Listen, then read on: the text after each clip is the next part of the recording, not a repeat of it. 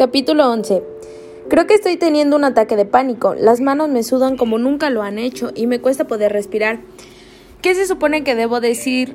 Si les digo la verdad, me van a tomar por loco y querrán llevarme otra vez al psicólogo, y no quiero eso. Bajo la vista hacia el plato y comienzo a cortar la carne, intentando que por casualidad a mi abuelo se le olvide lo que me estaba preguntando o que con suerte entienda que no quiero hablar de ello, pero parece ser que no ha funcionado o no ha querido entenderlo. Jason, ¿me has oído? Siento lentamente pensando en algo que responder que suene lo suficientemente creíble como para que no me haga más preguntas, ya que si no querrán conocerte y creo que por el momento va a resultar un poco imposible. Cuando al fin se me ocurra algo, Aún no le conozco bien. Tengo que liberarme de esta conversación como sea. Vive lejos, por lo que no hemos podido conocernos en persona. No te enfades conmigo. En teoría no le he mentido en nada. Vivimos separados, pero en vez de estar en ciudades diferentes, vivimos en realidades totalmente distintas. Y aún no hemos podido conocernos en persona. ¿Cómo es? preguntó ella curiosa. Todos me estaban mirando fijamente, hasta las sirvientas estaban asomadas por la puerta esperando a que respondiese, pero esta vez no tengo razones para mentir. Simplemente voy a decir lo que siento y cómo eres para mí. Es una persona maravillosa. No existen las palabras adecuadas para poder describir cómo es y cómo me hace sentir. Es dulce, amable y la mejor persona que podría llegar a conocer. Cada vez que sonríe me hace sentir único, me hace sentir feliz. No he terminado de hablar cuando mi abuela, que como siempre necesita saberlo todo, vuelve a preguntarme. Pensaba que después de esto no me preguntaría nada más. ¿Y qué sois? Parece entusiasmada por saberlo, como si diera por supuesto que tú y yo somos algo más. Creo que me emocioné demasiado hablando de ti.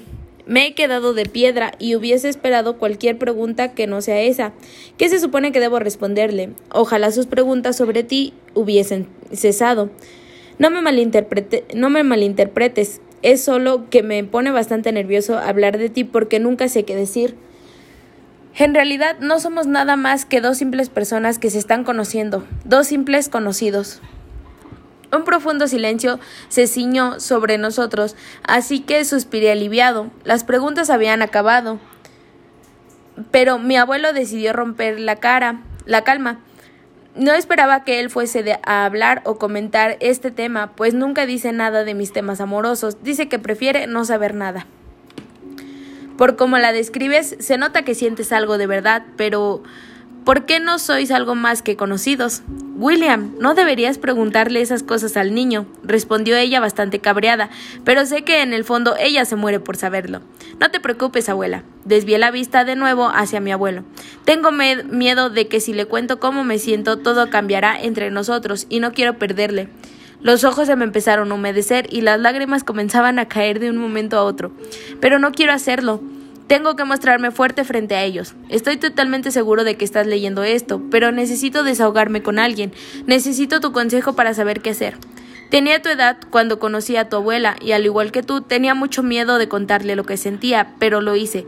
Y creo que no me salió tan mal. Si después de 62 años aún seguimos juntos a pesar de todos los problemas que hemos tenido. Si no lo intentas, no sabrás si esa persona realmente es para ti. Recuerda esto.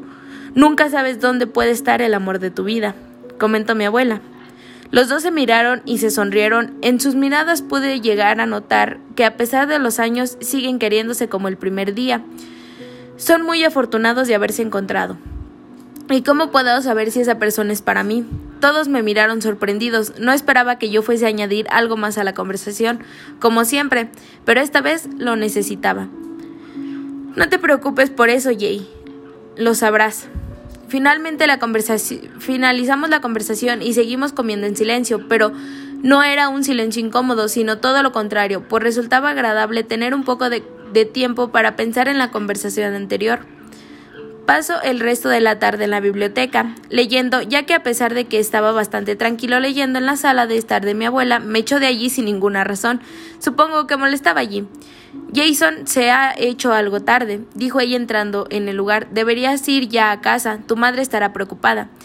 Si lo que, si lo que quieres es deshaceros de mí, solo tenéis que decirlo. Me miraba algo preocupada, así que pensé que debería aclararle que no iba en serio. Era broma, respondí riéndome. Bueno, coge el libro que quieras que quieras llevar mientras yo aviso a tu abuelo. ¿A dónde vas? Te acompañamos a casa. ¿Y eso? pregunté confuso. Nunca me, acompañáis a casa. Tu abuelo quiere dar un paseo y de paso visitar a tu madre, así que recoge todo mientras yo traigo a tu abuelo. Se marchó, se marchó, hacia el pasillo, por lo que decidí dar una vuelta por las inmensas estanterías, decidiendo qué libro me iba a llevar a mi casa, pero no tuve que buscarlo mucho, ya sabía cuáles quería leer. Cogí un mucho Cogí con mucho cuidado los dos libros de la estantería, Boulevard y Antes de Diciembre, y caminé rápidamente hacia la puerta en donde ya me estaban esperando. ¿A dónde vamos? preguntó mi abuelo. William, ya te lo expliqué. Vamos a acompañar a Jason. Asintió y de repente fijó su mirada en mí y sobre todo en los libros que, llevaba. ¿Cuáles son, JJ? Le mostré con detenimiento los ejemplares que había cogido y los ojeó para saber de qué trataban.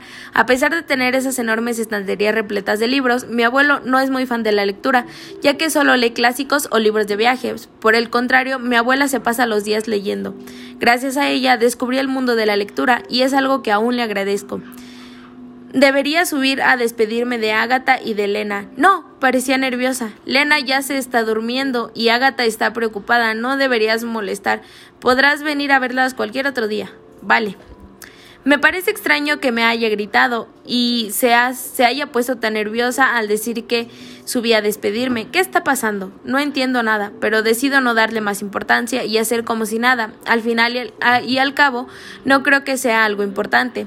Salimos del recinto perteneciente a la casa y recorremos en silencio las calles hasta que por fin consigo visualizar de lejos el gran roble que se visualiza desde mi ventana. Pero al acercarnos a la casa hay algo distinto, algo que no me cuadra. Hay un gran BMW blanco aparcado en la entrada de mi casa. Ese vehículo no pertenece a nadie que conozca y tampoco a ninguna amiga de mi madre. ¿De quién es ese coche? digo en cuanto llegamos al umbral de la puerta. Me comencé a preocupar por si algo había pasado. Ninguno de ellos lograba reconocer ese coche. Saqué las llaves del bolsillo y abrí rápidamente la puerta. Mamá, grité preocupado. Corrí por las escaleras tratando de encontrarla y si le ha sucedido algo, me alarmé y tras haber recorrido toda la casa decidí salir a buscarla al jardín. ¡Sorpresa! gritaron todos al unísono. Pegó un salto del susto. Todos estaban allí, mamá, Noah, Elliot, Jaden, Ashley, Ashley e incluso Agatha y Lena. Mi abuela se acercó a mí al ver que no estaba entendiendo nada. Por eso no pude dejarte subir. No las habrías encontrado allí y lo hubieses descubierto todo. Pero, ¿qué hacéis todos aquí?